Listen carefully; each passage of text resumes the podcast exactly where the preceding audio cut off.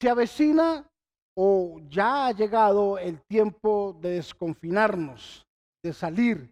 La pregunta es, ¿cómo estamos preparados para asumir esa gran responsabilidad, especialmente aquí en Colombia, cuando llevamos cerca de unos seis meses de una cuarentena? ¿Cómo estamos preparados? Sabes que el miércoles, el, el viernes, perdón, hablábamos en el discipulado general sobre las cosas que hemos perdido y las cosas que hemos ganado, las cosas que hemos podido superar y las cosas que no hemos podido superar. Y la pregunta es, ¿cómo estamos preparados para asumir un reto que viene de aquí en adelante? ¿Cómo estamos preparados para asumir una nueva responsabilidad o unas nuevas cosas que tenemos que afrontar? De la pandemia o el post, perdón, del confinamiento, que la pandemia sigue, pero eh, el confinamiento en cierto grado se acaba. Y en estos días meditaba sobre, ¿será que estamos preparados para regresar a casa? ¿Será que estamos preparados para asumir nuevamente las responsabilidades que nos conlleva devolver a la iglesia? Y este pensamiento está dividido en la mente de algunos cristianos y no cristianos, de algunos pastores que pueden decir, no es hora de abrir las iglesias, no es tiempo de abrir las puertas de nuestras congregaciones para alimentar a la gente, como hay otros que dicen, ya es hora, pero sin condiciones. Hay otros que se han ido un poco más al extremo y han entrado, entre comillas, en una desobediencia uh, civil o una desobediencia gubernamental y dicen, vamos a hacer nuestras reuniones porque lo que nosotros queremos es regresar a casa, a buscar nuestra esencia. Sea cual sea el caso, yo quiero decirle, ¿estamos preparados para regresar a casa? ¿Será que hemos valorado lo suficiente eh, el tiempo que estuvimos fuera de nuestra casa, de nuestra iglesia, y ahora que podemos regresar o llegará el día en que vamos a poder estar, ¿será que estamos preparados para valorar nuevamente estar en casa? Ah, ha sido un tiempo en el que la disculpa ha sido perfecta para muchos de decir, soy cristiano sin necesidad de congregarme. Y de pronto es una excusa perfecta para decir, no necesito de congregarme. Mientras que habemos otros que decimos, caramba, la vitalidad nuestra es estar en armonía y en coinonía con nuestros hermanos. Yo no sé si a usted le ha pasado lo que a mí me ha pasado, que necesito estar congregado. Para mí ya un domingo, un miércoles, un viernes, un sábado aún mismo, para mí me es vital estar congregado, el, el, estar en armonía con los hermanos de la iglesia. Y uno ya no ve un domingo como lo ve normalmente si uno dice, algo me falta, y es mi iglesia, el congregarme. Claro, estamos en calidad de cuidarnos, estamos en calidad de guardarnos, pero también pienso de que estamos en la inmensa necesidad de poder reconocer de que estamos unidos en el espíritu, pero también debemos de estar unidos en cuerpo, ¿cierto? En amistad, en una calor humana, familiar, aquí en nuestra iglesia. Por eso la pregunta es, ¿estamos preparados para regresar a casa? Y hay un ejemplo en la palabra del Señor en la Biblia que nos habla de dos jóvenes, pero especialmente habla de uno. En el libro de Lucas, en el capítulo 15, versículo 14, 11 eh, en adelante, Lucas capítulo 15, versículo o 11 en adelante dice, también dijo un hombre, tenía dos hijos Y el menor de ellos dijo a su padre, Padre, dame la parte de los bienes que me corresponde. Y le repartió los bienes. No muchos días después, juntando todo, el hijo menor se fue lejos a una provincia apartada y allí desperdició sus bienes viviendo perdidamente. Y cuando todo lo hubo malgastado, vino una gran hambre en aquella provincia y comenzó a faltarle. Y fue y se arrimó a uno de los ciudadanos de aquella tierra, el cual le envió a su hacienda para que apacentase cerdos. Y deseaba llenar su vientre de las algarrobas que comían los cerdos, pero nadie le daba. Y volviendo en sí dijo, ¿cuántos jornaleros en casa de mi padre tienen abundancia de pan? Y yo aquí perezco de hambre. Me levantaré e iré a mi padre y le diré, Padre, he pecado contra el cielo y contra ti. Ya no soy digno de ser llamado tu hijo. Hazme como uno de tus jornaleros. Mire qué historia más fantástica para aprender de ella. Qué historia más grande para sacar unas enseñanzas y poder decir, ¿estamos preparados para regresar a nuestra casa? La Biblia habla esta historia de un padre que tenía dos hijos, uno de los cuales el menor le pidió la herencia. Ahora, tenemos que aclarar que esta historia es conocida como la del hijo pródigo. La palabra pródigo significa el que malgasta o el que derrocha. Permítame explicarle. La palabra pródigo significa el que malgasta o el que derrocha. Aquí vemos algo muy interesante para aprender en este día. Primero, vemos a dos hijos que estaban en casa. Oído con esto. Estaban en casa.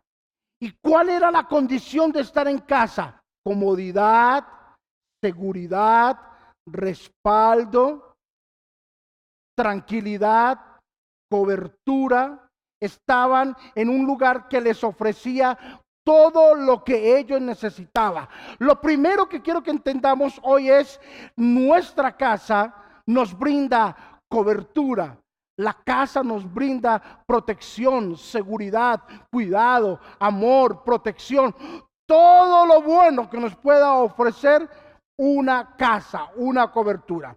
Pero llega el día en que sale a flote lo que ah, se dice hoy en día en el adagio popular, nadie sabe lo que tiene. Exacto, usted lo ha dicho, hasta que no lo pierde.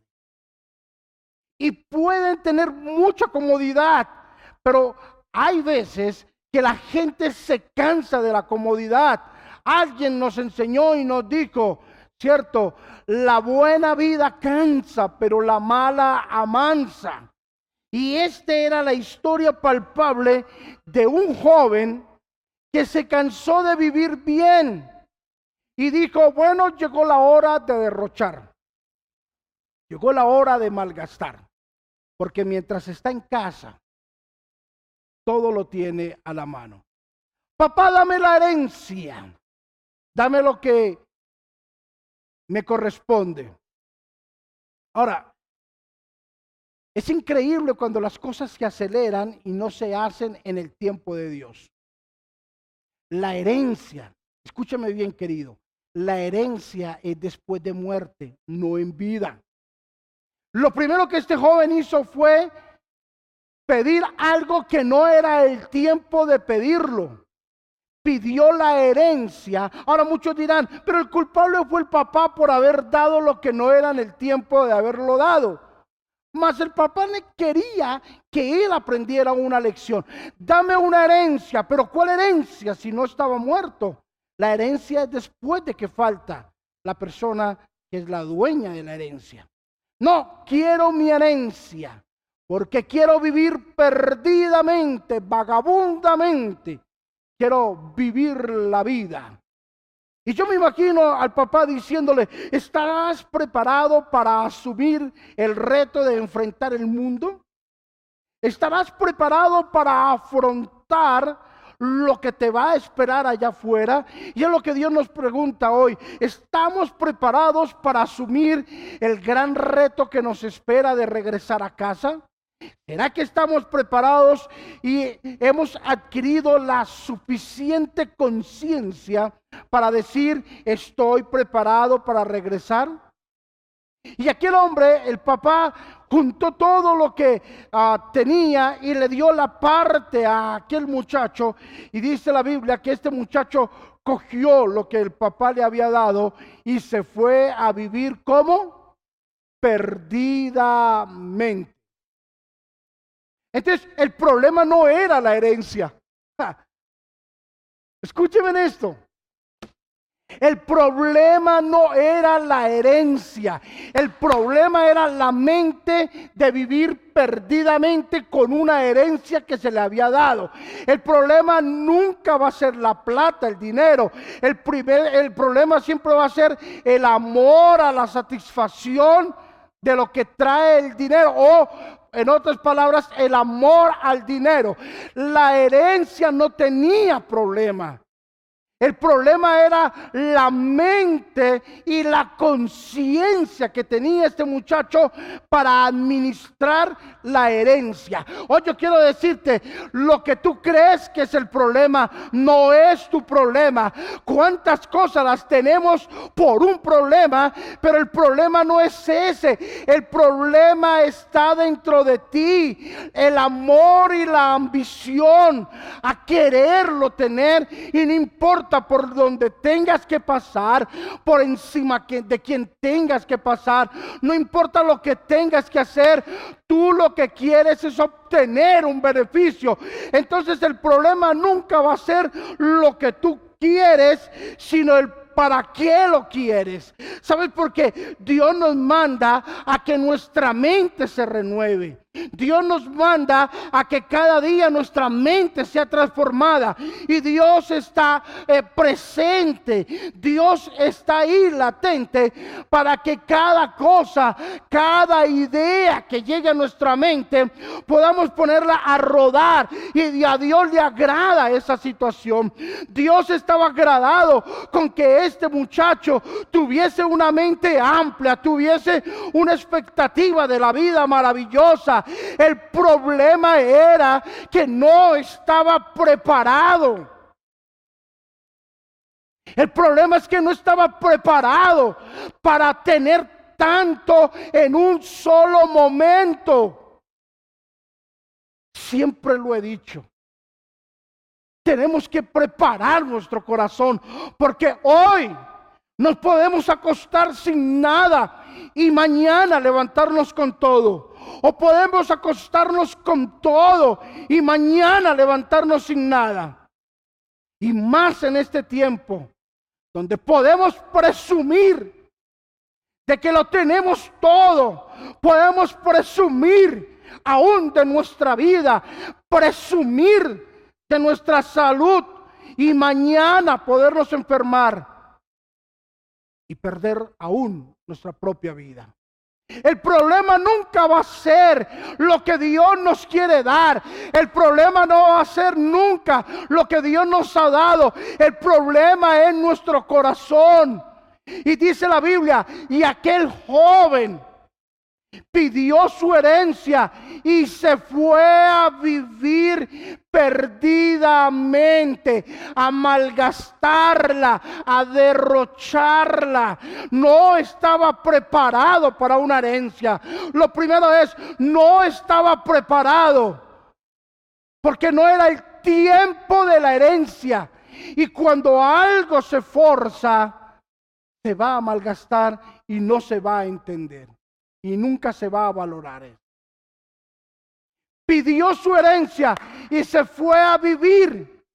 Se fue a vivir perdidamente. Yo me imagino la otra cara de la moneda, aquel joven saliendo de su casa con una herencia, primero que no era el tiempo, dos, una herencia que no sabía gastarla, Un hombre que no sabía nada de administración. ¿Sabes por qué no se le había dado la herencia? Porque no sabía administrarla y la herencia estaba en manos de su papá.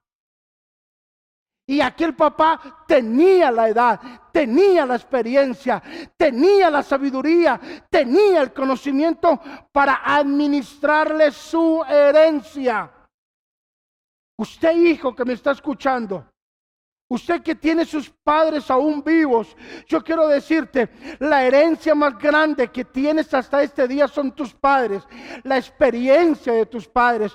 Por eso, no menosprecie el consejo de tu papá, no menosprecies el consejo de tu mamá, no menosprecies el consejo de tu líder espiritual, no menosprecies el consejo de tu pastor. ¿Sabes por qué? Porque son los que Dios ha colocado ahora en este tiempo, para que te enseñe a administrar lo que tú tienes. No te estoy diciendo que tomes permiso de, de tus pastores. No te estoy diciendo que tomes el permiso de tus líderes, pero sí el consejo de ellos. ¿Sabes por qué? Porque por algo están en un lugar de eminencia más alto del que tú estás. Toma consejo de tus padres.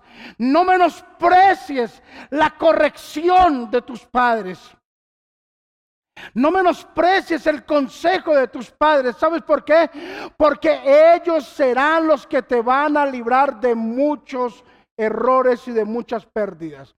Aquel joven no valoró que la fortuna que tenía poca o mucha, estaba en las manos correctas que era de su papá. Y cuando no se tiene valor de las cosas, entonces va a ser fácil malgastar y derrocharlas. Si tú, como padre, le haces creer a tus hijos que todo lo tienen merecido, permíteme decirte, estás criando unos futuros enemigos tuyos y de la sociedad. Estás criando a alguien quien cree que se lo merece todo. ¿Por qué no darle la oportunidad de que ellos vean lo difícil que es conseguir y el valor de las cosas? ¿Por qué no darle la oportunidad y quitarles el privilegio de que ellos puedan obtener por sus propias fuerzas algunas cosas? ¿Sabes por qué? Porque ellos deben de aprenderlo.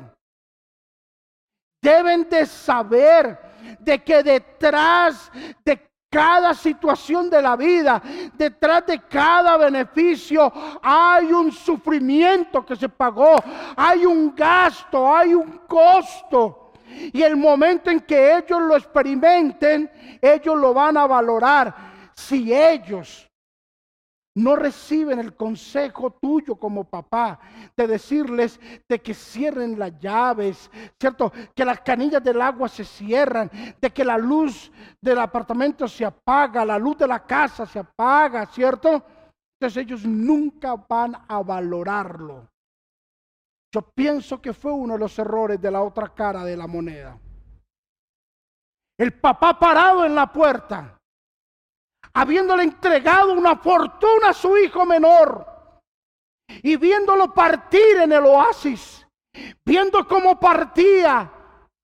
Y el papá yo creo que diría, no importa lo que se gaste, no importa el dinero, lo que importa ahí es que él de pronto pierde la vida en medio de gastar ese dinero.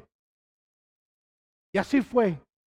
Aunque no perdió su vida, perdió parte y tiempo de su vida.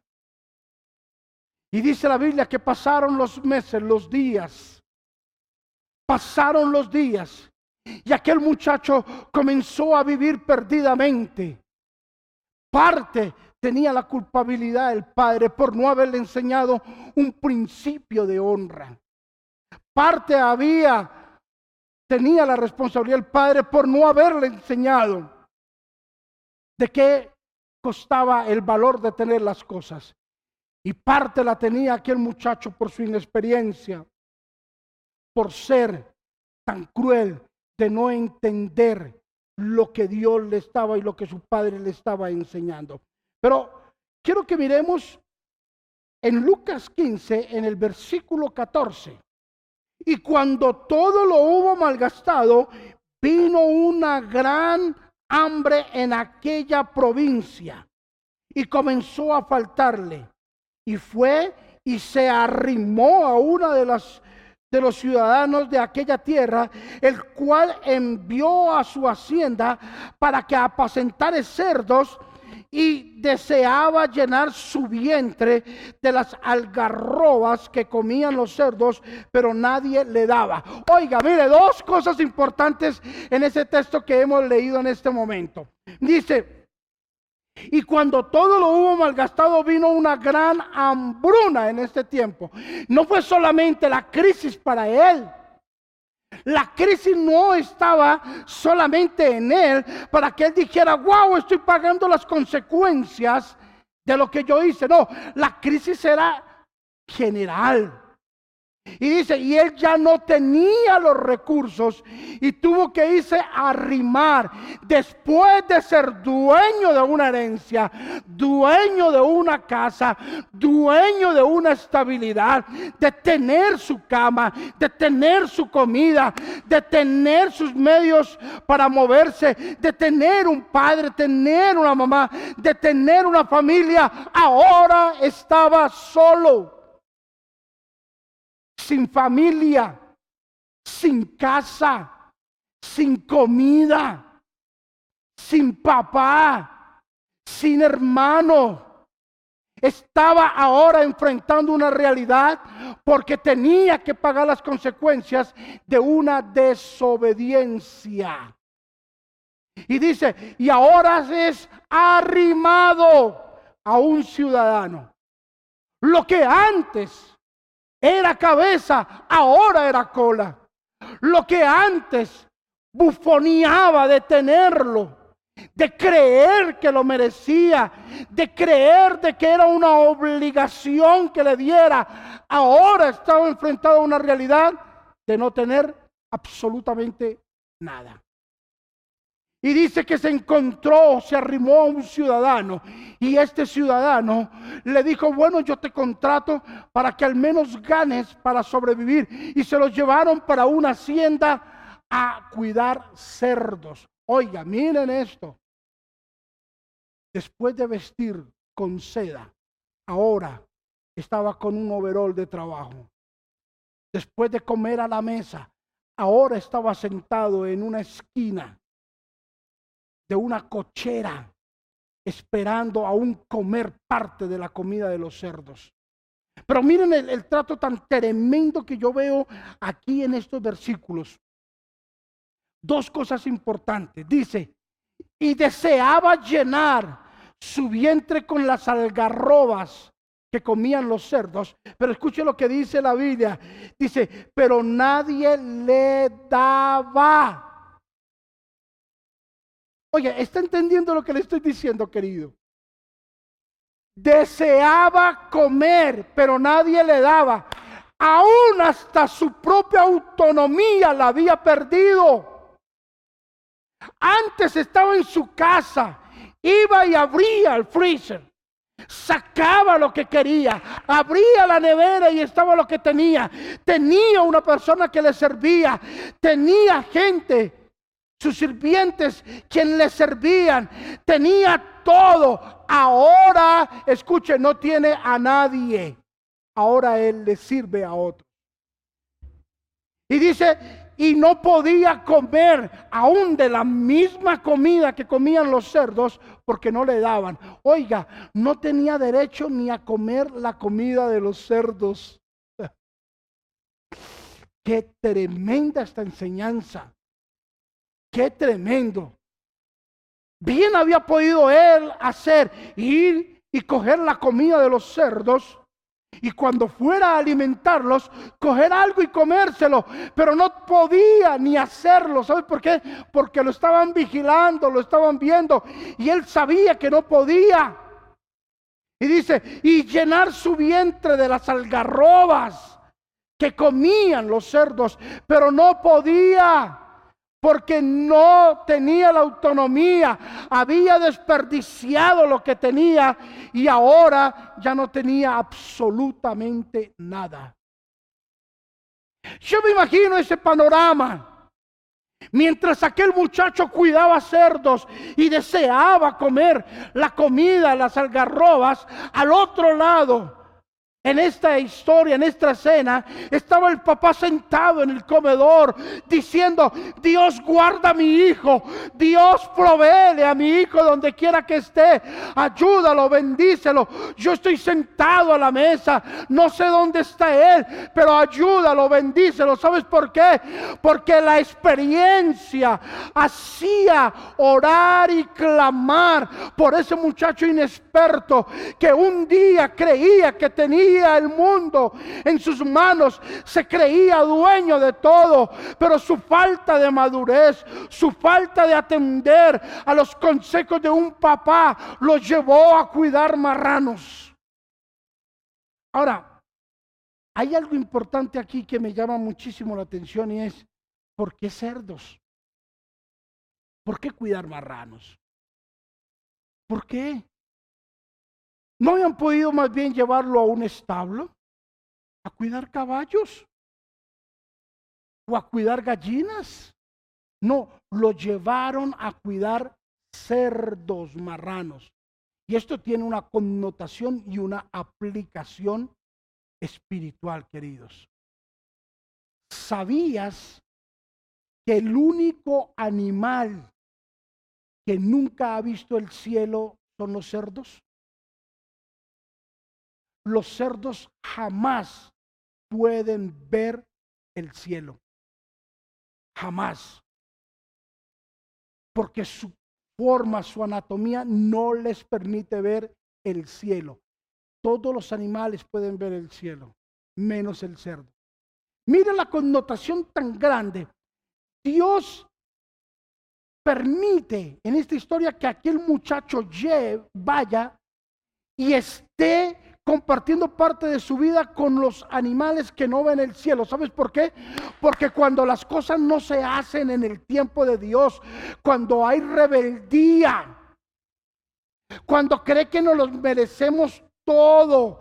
Cuando tú crees que todo el mundo está a tu servicio, entonces tú pierdes la visión de ver al cielo. Oh, gloria a Dios.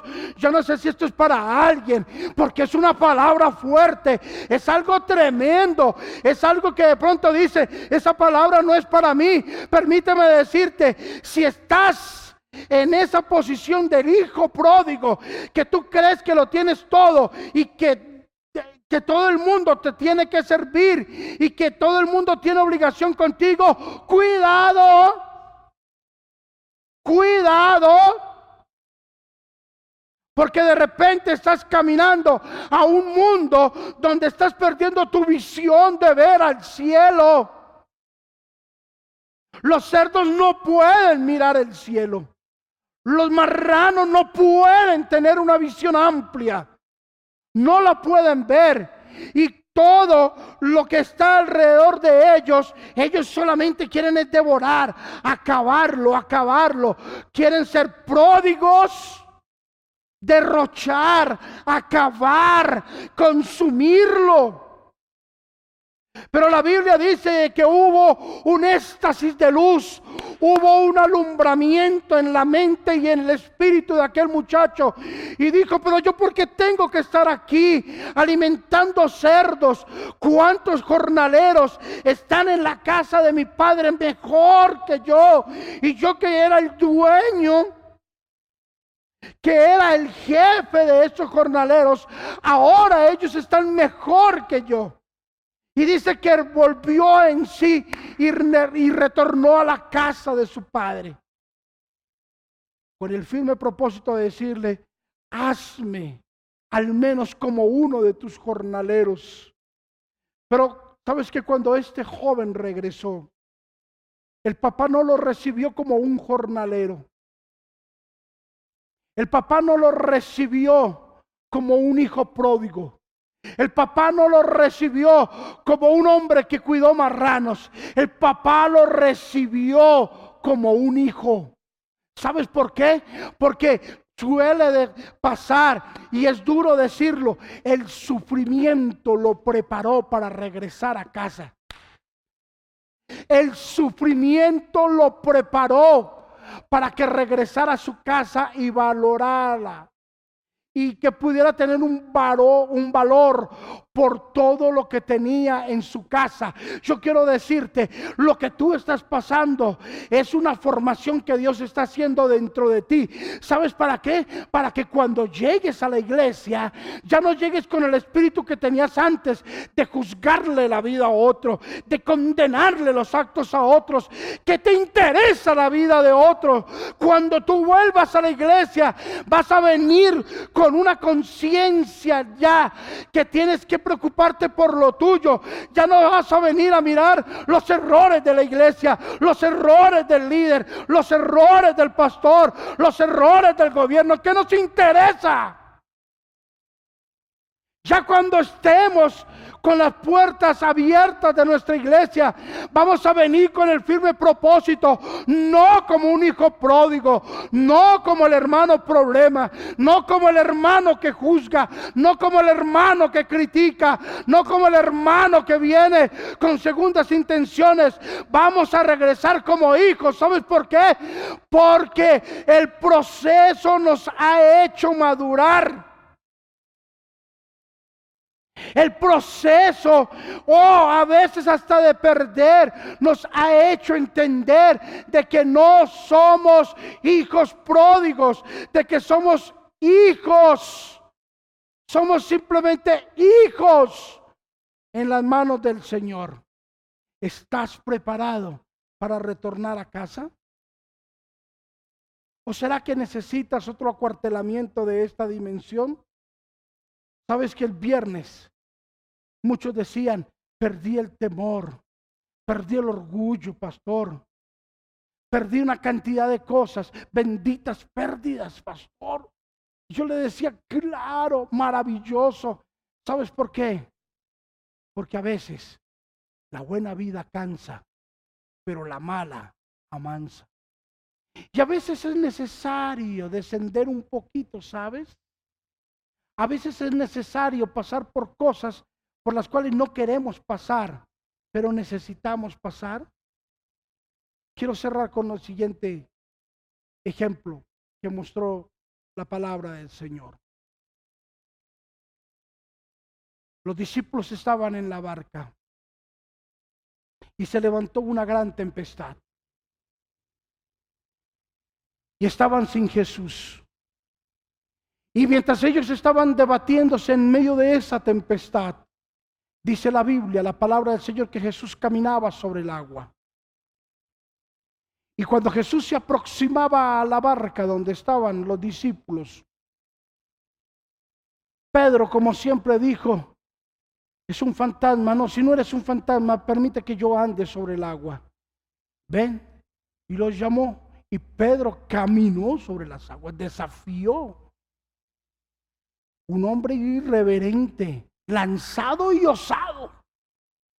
Y se tiró al agua y comenzó a caminar sobre las aguas. Y dice que de un momento a otro, por uno u otro motivo, comenzó a hundirse. Y cuando Pedro se estaba hundiendo, Jesús no se desesperó. Jesús siguió y simplemente lo vio como él descendía. Y mientras que Jesús lo miraba, Pedro daba voces diciendo, sálvame, ayúdame, me estoy ahogando. Y la Biblia no dice que Jesús corrió desesperado a ayudarlo, no. Dice, y Jesús, calmado, extendió su mano, le dio la mano y lo sacó del agua. Ahora, ¿qué quiero que tú aprendas en esto? Jesús permitió que Pedro pasara por unos momentos de ahogo en su vida, porque sabía que esos momentos de ahogo iban a traer una formación en la vida de Pedro. Pedro ya no se iba a volver a lanzar a la loca y ya iba a valorar el caminar sobre el agua. No menosprecies por donde estás pasando. ¿Sabes por qué? Porque algo Dios está formando dentro de ti. Algo te está enseñando el Señor en este día, querido. Algo te está enseñando. ¿Sabes qué te está enseñando Dios? Te está preparando para retornar a casa. Y cuando llegues a casa, vas a llegar temprano. Ya no vas a volver a llegar al amén ya no vas a volver a llegar solamente a la predicación. Ya el culto va a ser a las 8. Ya no vas a llegar a las 8 y 10 ni 8 y 20 o 9 o 9 y media. Vas a llegar antes porque te estás preparando eh, para volver a casa. Te estás preparando. Todo lo que acontece a nuestro alrededor es una preparación para retornar a casa te estás preparando, ya te has dado cuenta la fidelidad de un diezmo, de una ofrenda. En este tiempo, cuántas cosas estás recogiendo por haber sembrado con lágrimas, con amor, con entrega y con obediencia. Cuántas personas fueron infieles con su diezmo y con su ofrenda. Sin embargo, Dios los bendijo. Pero hubiesen podido recoger más hubiesen sido fiel con su diezmo y con su ofrenda. ¿Sabes? Es un tiempo de prepararnos. Es un tiempo de preparación, de entrenamiento. Preparados, estamos preparados para retornar a casa. La cuestión no es solamente abrir las puertas de la iglesia y venir, no, voy a venir con mis cinco sentidos. Ya no voy a venir a la iglesia a pararme en la puerta, a fiscalizar quién viene y quién no viene. Ya no voy a venir a la iglesia a fiscalizar cómo vinieron o cómo no vinieron. Ya no nos interesa eso. Vamos a retornar a nuestra casa con el firme propósito de amar, de adorar, de respetar el nombre de Dios, de valorar nuestra iglesia, de valorar una predicación, de valorar una alabanza, de valorar nuestra iglesia. ¿Estamos preparados para retornar a nuestra iglesia? Si no lo estás, es hora de que lo hagas. Y si estás, bienvenido, porque no te vamos a recibir como pródigo, te vamos a recibir como hijo que tú eres.